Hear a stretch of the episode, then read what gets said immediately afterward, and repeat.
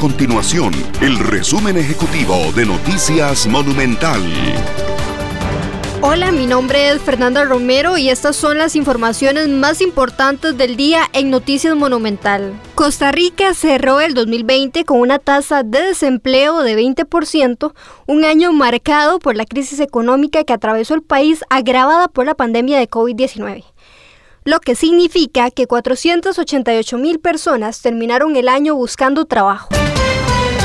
La tasa de contagio por COVID-19 sigue con una tendencia estable, al pasar de 0.81 a 0.84 en la última semana, evitando que el sistema de salud se sature. Estas y otras informaciones usted las puede encontrar en nuestro sitio web www.monumental.co.cr. Nuestro compromiso es mantener a Costa Rica informada.